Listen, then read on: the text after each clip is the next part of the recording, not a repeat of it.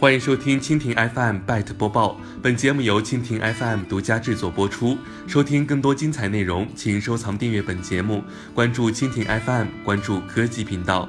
一月十四号消息，在腾讯二零一八守护者计划大会上，腾讯公司董事会主席兼首席执行官马化腾表示，腾讯将全面开放自身技术与能力，积极参与到新科技、新联盟、新生态的开发协作中来。让他们成为守护者计划的三个同心圆，共同构建网络安全共同体。会上，腾讯安全反诈骗实验室负责人李旭阳发表了题为 “AI 赋能监管科技”的演讲。他指出，随着全国金融创新的井喷以及人工智能等技术的普及，许多尚未得到定性的灰产或者是潜在的早期欺诈模式正在萌芽，如传销、微盘交易、刷单返利、广告作弊、虚假理财、非法吸储甚至洗钱等。这些风险模式的隐藏性以及危害性，比起传统的电信诈骗更大，对黑产的吸引力也随之变大。为此，腾讯安全反诈骗实验室也将在二零一八年通过技术升级开放，在已经构筑的全链条反诈骗的防护体系基础上，更加重视基于人工智能的网络安全态势感知技术在监管科技上的应用，持续为各监管部门赋能。